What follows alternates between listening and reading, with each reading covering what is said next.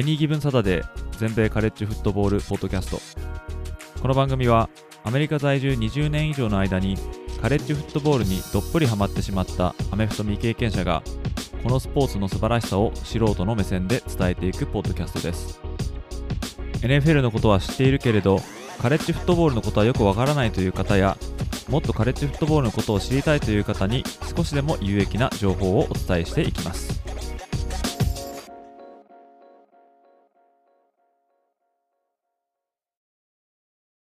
皆様ご機嫌いかがでしょうか？こちらは全米カレッジフットボールのファンサイトを運営しております。エニーギブンサタデーがお送りするポッドキャストです。今回のエピソードも1ヶ月ポッドキャスト強化月間として質問箱に寄せられた質問に答えさせていただきたいと思います。今回紹介する質問は学生側の権利としての転校への賛否に関するものになります。今回もお時間のある方は、ぜひお付き合いください。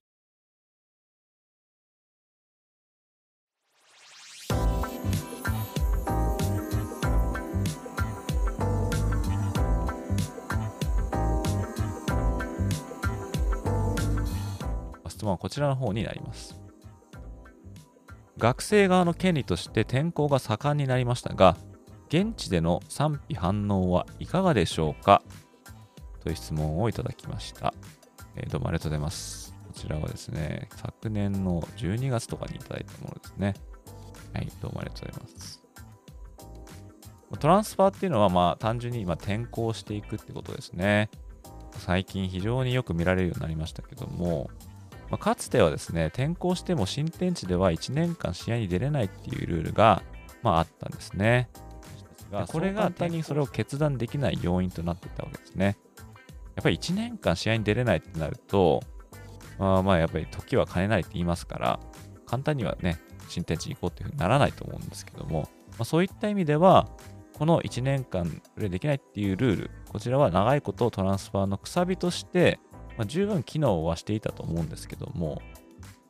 ただですね、選手の権利として、まあ、彼らが自由に新天地を目指して、まあ、オリジナルのチームが出ていくことができる、うんまあ、こういうことを選手たちがま要求しだしたっていうのが、まあ、ごくごく最近の動きなんですけども、まあ、そこで登場したっていうのが、まあ、トランスファーポータルですね。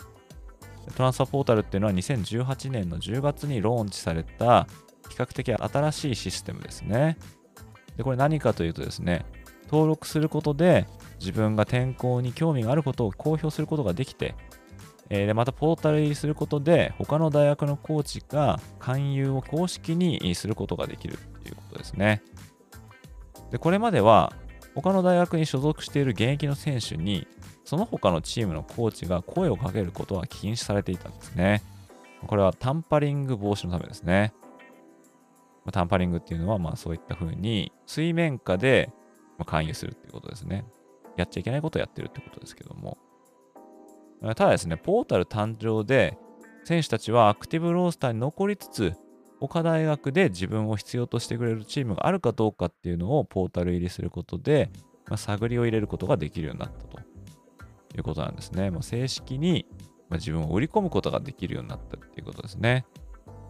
ただ、ポータル入りしたからといって、必ず転校しなければいけないというわけでは、ないんですよね。で、また、ポータル入りすることで、まあ、自分がチームに何らかの不満があるということを、まあ、さらけ出すことになりますから、まあ、たとえ、やっぱり辞めたと言って戻ってきても、その後の選手とかコーチの関係は大丈夫なのかななんて勝手に思ってしまうんですけども、まあですね、このことによって、まあ、タンパリングを未然に防ぐと。どうせ勧誘するんだったら、公にして勧誘しようっていうね、えー、ことなんですけども、で、これをまあ未然に防ぐ方法になるかなっていう、まあ、感じでは始まりましたね。2021年に一度きりならトランスファー先で1年間の試合出場の機会を待つことなく即試合に出ることができるっていうルールが改正されたっていうのも、まあ、このトランスファーに拍車をかける一因となってますね。で、これによって所属チームで試合に出場できない選手とか先発争いにま敗れてしまった選手が所属チームに見切りをつけて新天地へと出ていくという、まあ、そういうケースが、ま激増したっていうことですね。これでですね、まあ、嫌だったらすぐ出ていけば次のところで試合に出れるかもしれないってことですね。まあ、先発争いに勝たなきゃいけないと思うんですけども、まあ、2022年度シーズンに限って言えば、まあ、なんとトータルで1200人もの学生選手がトランスファーポータル入りしたと言われてるんですね。非常に多くの選手が、まあ、そういったサービスを利用したってことですけども、まあ、以前ならですね、えー、まあ、いつでもトランスファーポータル入りできたんですね。まあ、しかしながら、これによってそういった選手たちをリクルートするために、まあ、コーチたちの仕事が増えたということで、まあ、現場からはちょっと悲鳴の声が上がってきたあということなんで、まあ、これに対応するために NCAA は、まあ、ポータル入りできる時期っていうのを2つに限定しました。1つ目は各カンファレンス優勝決定戦が終わる12月の初旬から45日間。そしてもう1つは5月1日から5月15日までの15日間。この2つの期間の間だったらポータル入りできるというふうに、ま、限定したんですね。で、この間に名前を入れさえすれば、その間にトランスファーしなきゃいけないというわけではなくて、その後でもトランスファーすることが可能になるということで、トランスファーポータル入りしながら、この期間を超えてもまだ元代にいるままっていう選手はまあいるわけですね。えもしくはもう完全に出ていくっていう気持ちがあれば、ポータル入りした後にもう完全にまあイ部みたいな感じになってる選手もまあいると思うんですけども、まあ、選手側からすればですね、まあ、自由度が広がって、非常にいいルール改正だと、まあ、言えるのかなとは思うんですが、あただコーチ側からすれば、ロースター管理の面で非常に面倒になったとも、言えると思うんですよね。まあ、いかに多くのタレントを囲ってもですね、まあ、彼らが出場できないとあれば転校してしまうかもしれないというですね、まあ、そういうですね、えー、まあ危機に陥るというか、まあ、そういった選手たちをどうやってチームに留めておくかという戦略も、まあ、新たに練らなければならなくなったと、まあ、いうことなんですけども、まあ、そういった面ではですね、まあ、例えば、ジャスティン・フィールズ。彼2017年までですね、ジョージア大学にいたんですけども、まあ、当時はですね、クレムソンのトレバー・ローレンスと、まあ、肩を並べるぐらいのリクルートとして、まあ、非常にポテンシャルが高いとして、えー、まあ、引っ張りだこだったんですけども、ま、彼は結局ジョージア大学に進出したんですね。ただ、ジョージアではその時すでに先発 QB として、ジェイク・フロームっていうクォーターバックがいて、で、彼が、ま、確固たる先発だったんですが、まあ、そのバックアップがジャスティン・フィールドですね。で、まあ、ジャスティン・フィールズにしてみればですね、自分の才能的には先発をまあ取れるとまあ思ったんでしょうけれども、まあ、その先輩のフロムがいたせいでくすぶっていたんですね。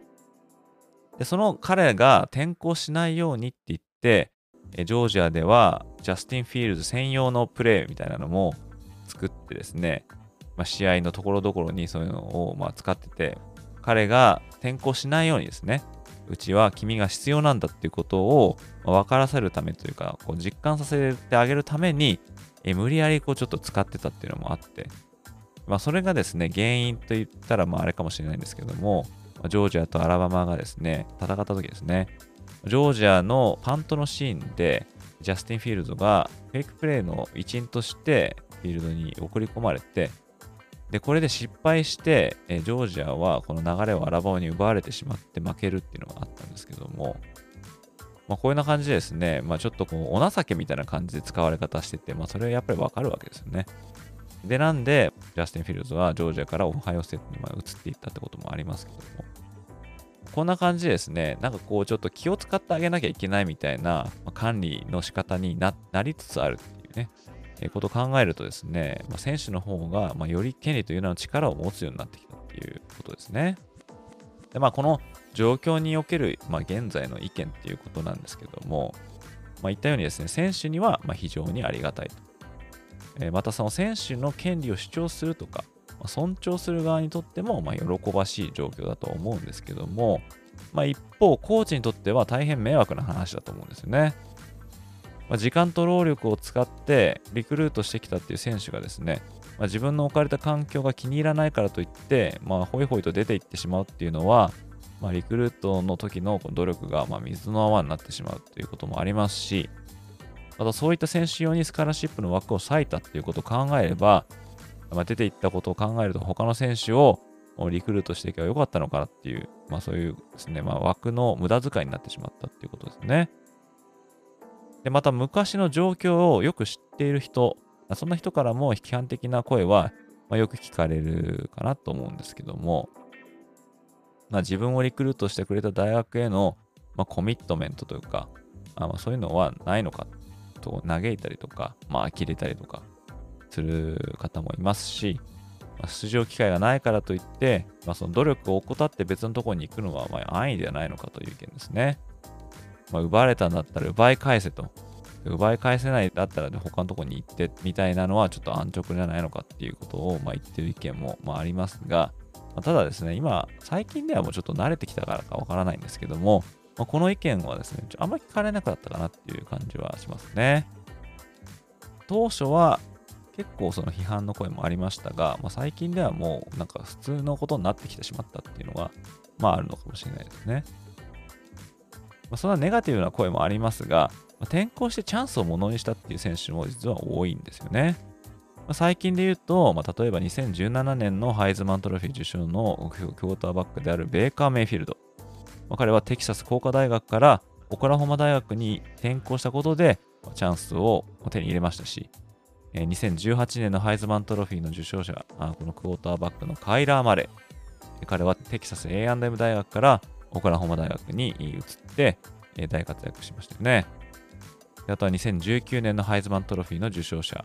まあクォーターバックのジョー・バロー。彼はオハイオステートからルイジアナステートに今転校していったということで、今挙げた3人それぞれがですね、転校先で花を咲かせて、ハイズマントロフィーを獲得して、バローに至ってはですね、LSU でナショナルタイトルも取ってますし、3人ともドラフトでは総合1巡目のドラ1選手となってるんですね。だからトランスファーすることで目が開くみたいな選手もいるんで、まあ、これに関してはですね、未だにいろいろな意見はあると思うんですけども、トランスファー先で即試合出場が可能というルールを、まあ、撤廃でもしない限りですね、まあ、今後も新天地を求めて転向していく選手は、ま、増え続けると思いますし、ま、そうなれば、またその度に、またこのこういった議論は、まあ、湧き起こるかなっていう感じですが、さっきも言ったようにですね、だいぶこのトランスファーすることが普通な感じになってきてるんで、あんまりこの批判的な声を大々的に上げるっていう、そういう声は聞こえなくなってきたかなっていうのが、あま個人的な実感だと思います。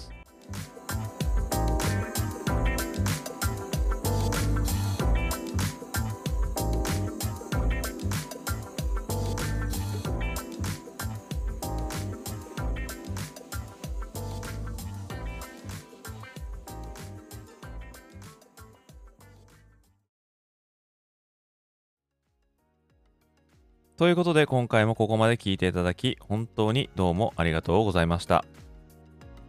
もしこのエピソードをお聞きの方の中で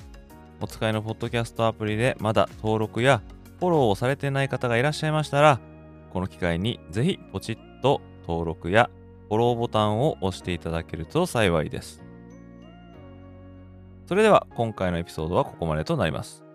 また次回のエピソードでお会いいたしましょう。それでは失礼いたします。